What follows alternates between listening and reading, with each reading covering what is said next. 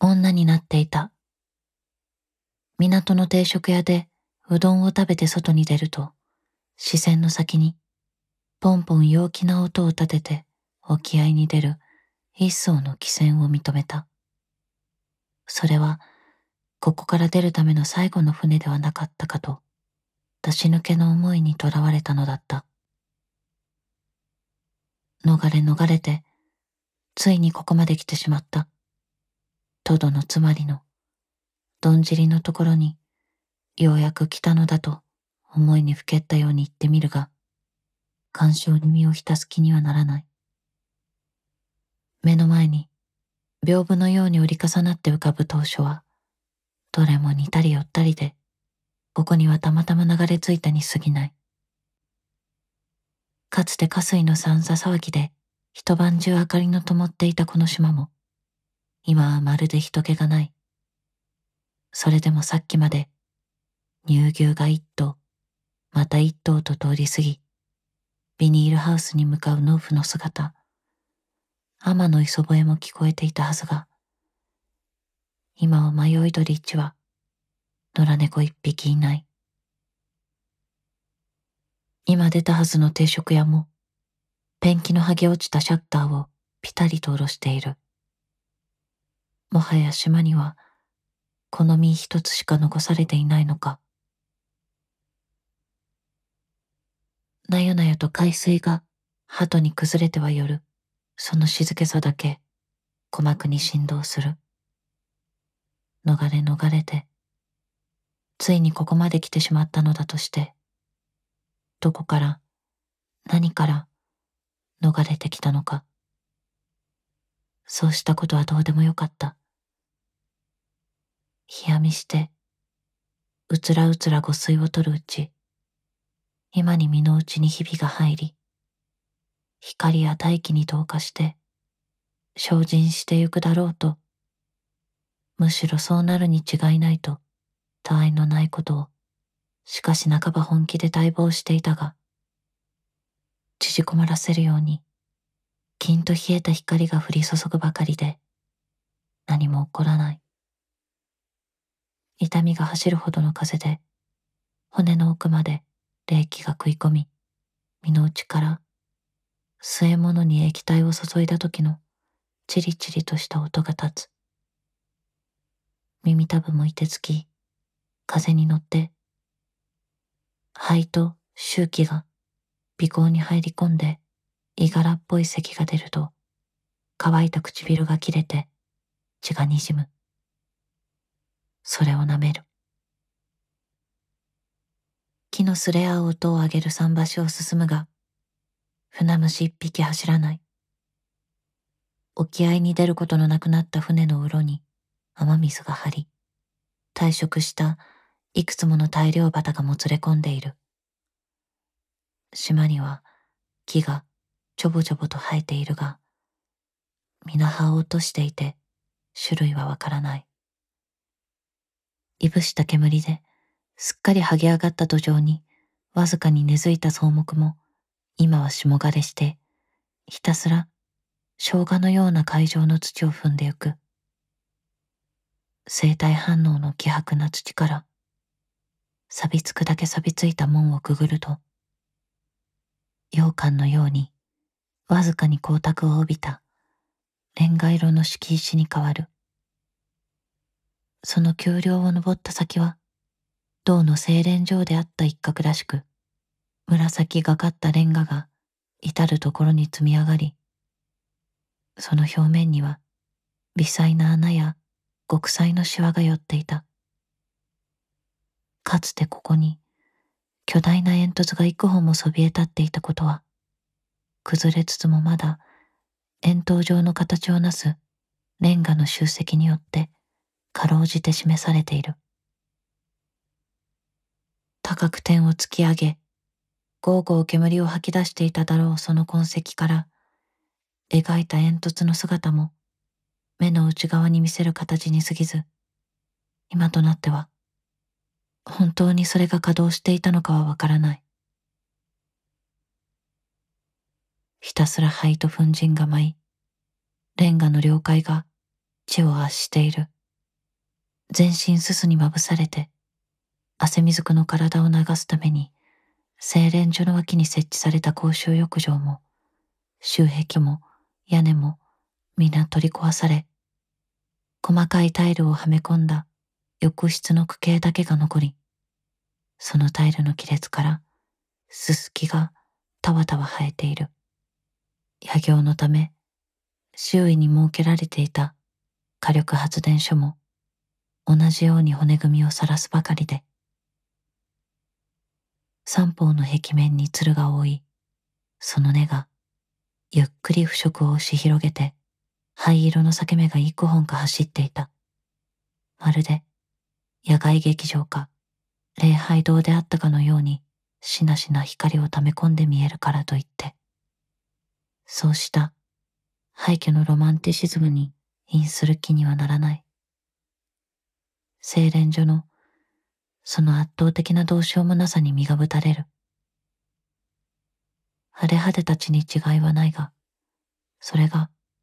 寂しいものであるかはわからない。憐憫に浸る必要もなく、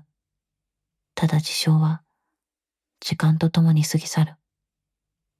そのことだけが完全にある。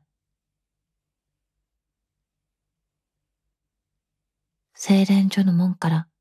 でこぼこ続く坂を降り、一つ脇にそれると、道なりに小屈の跡が続く。人飼い船に乗せられてきた食婦の集められた安武神の張り店は、ほとんどが積年の重みに耐えきれず倒壊し、色のあせた壁紙がベロベロ剥がれて床に溜まっている。散乱する白状賃や家具重機から、賑わいだ頃の張り店の聖堂欲動が浮かび上がり、冷やかしのよどんだ視線、いくらかの有料を支払う銭の音、叫びたりのどこ、強制、常時の匂いが、妖艶しては消える。小屈のさらに奥まったところに、区売所と毛筆で書かれた札が、とも窓も外れた家屋に打ち付けられていた。花崗岩に、のみの跡が筋立って残る石切り場の浜に、精錬所から出た格子の鈍色が浜砂に混じって広がる。採掘中に取り出されたナウマン像の化石と一緒に、数千は超える使用済みの蛍光管が鉄線で束ねられて積み上がり、それが風によって微細に振動し浜に響く。とぐろを巻いた配線は長く熱波を受けて溶けかけ、画面の砕けた電光掲示板やビデオテープが沈積している。人間の作り出したものが圧倒的に人間の感情移入を避けたものとなって存在し、それがただ後半になぜられて分解し、非分解のものはひたすらそこにとどまっている。その傍らの土で盛り固められた古墳のような一面には銀色の遮水シートが敷かれ、それが風に乗ってはたはた揺らぐことに激烈な周期が漏れる。肺の毛細血管や肺胞が熱を上げ粘膜がひりつく。その周期を放つ布の隙間から緑釉色に泡立った液体にタイヤやドラム缶が浮いているのが垣間見えた。一巡りして、また鳩場に戻ってきてしまった。変わらず人の気配はなく、長いことこの島を漂っていたのか、ひたすらどんじりの時間が続いただけで、時というものが流れていなかったのか、叫び出したい気持ちになるのをこらえ、次の出船を時刻表や連絡板で確かめるが、どれもチョークが擦れていて、よく読めない。チリチリと身の奥が鳴る。廃止とともに装備にひびが入り、そのままモザイク状の細切れとなって島ごと失せてゆけばよいのだが、結局何も変わらない。いつまでもこうしていたくないと、きびすを巡らせ、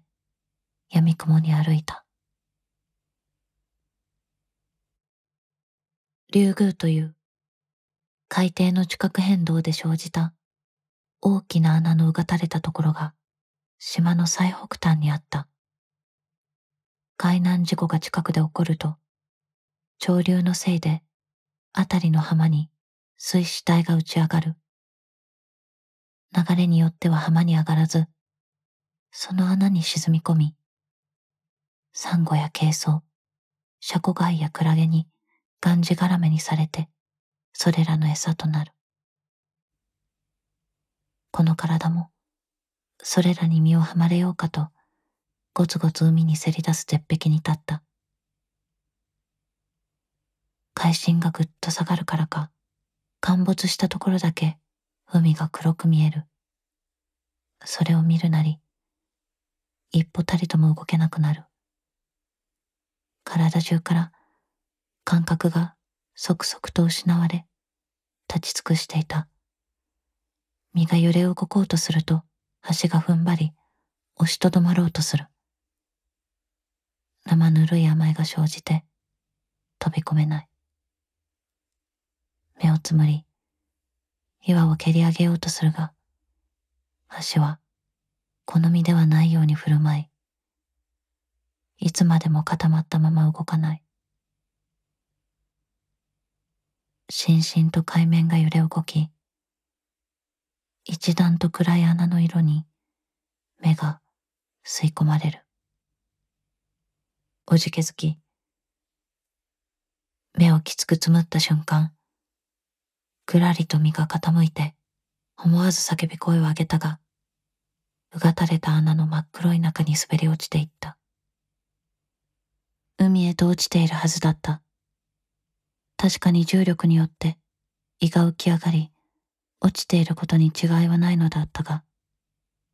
水の冷たさも感じず、辺りは真っ黒だった。ひとえに黒と言っても、弦、剣、霊、漢字の黒だけで、いくらも会長があるが、どこまでも安っぽい、ベタ塗りの黒い中をひたすら落下し続ける。海底に着くのか、竜宮に至るかわからない。ひたすらな底なしの裂け目を落ち続けた。また、女になっていた。もうすっかり死者になったとばっかり思っていたが、まだ鳩場に立っている。このましからざる草草のより物の一つとして、この体は島に漂着してしまった。また逃げおおせてしまった。精進することも身を投げることもできないまま、ひたすら脈を打ち、皮膚に包まれるこの身を抱え、日が沈むまで、鳩場で船を待っていたが、一層もつくことはなかった。薄暗闇の中、怒り火で空が焼け、もうもうと煙が立ち上るのを認め、明るさを求めて、ふらふらそこにおる。生の盛りにあるものもないものもまた同じように、ふらふらと集まってきた。湯の代わりに甘い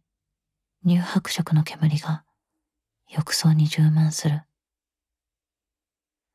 ふらふらとつと人や人でないものが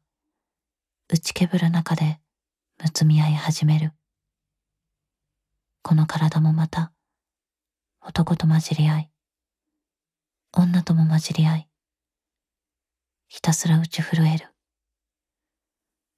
生の盛りにあろうとなかろうと、聖線が波打ち、皮膚をひっかき、そのうちにあるくにゃくにゃした肉をひしぎ、そう身が濡れてゆく。正規的な歓喜と、内に粘り続く、大きや憎悪がずんとこみ上がっては入り混じり、規則音が激痛。滴る水が体外に溢れ出してゆく。生の盛りにあるものもないものも男も女も同じように言うできする。暖かさが骨の隙間から滴り、ひたすら人や人でないものの唇を吸うごとに、あるいは吸われるごとに、ともぶれし、互いの体から暖かさがはみ出してゆく。輪郭が緩くなり、装味にひびが走って、内に溜まっていたすべての液体が溢れ返り、人体の細やかな多孔質の皮膚からすべて溢れてゆく。歓喜も、憎悪も、悪意も、定年も、ドロドロとした黒いのも赤いのも、白濁したのも、透明なのも、液体という液体がひたすらとろけ、浴槽を満たし、熱い湯になる。湯気を立てて、ザブザブ浴槽から溢れ、そのまま海に流れた。残された皮膚や肉は乱栄することなく、骨と一緒に、どんどん薄張りや雲母のように乾いて、ちりちり亀裂が走り砕け散った。水に水が流れてゆく。波は決して反復することなく、小さく隆起しては砕け、わずかにずれつつ続いてゆく。そのしばらく続く波のいくつかを切り出して、それが女の長かった巻き髪の名残であるのかもしれなかったと言ってみたところで、それは巻き髪でも何でもなく、ひたすら大気や光にさすられ、流れ続ける海面の見せるほんの一瞬の起伏運動でしかない。それは形を結ぶごとに、そのとどまりから逃げてゆく。また、証拠りもなく体を持ち、鳩場にいる。早く水に戻ろうと、海に引き戻ろうとしても、水になりたいと水を痛いほど感じるその皮膚が邪魔で、いつまでも海に戻れず、体は水圧を返すように静かに脈を打っている。うつらうつら誤水して、気線がつくのを待つ。穏やかに波が寄る。砕ける。伸いてゆく。そしてまた寄る。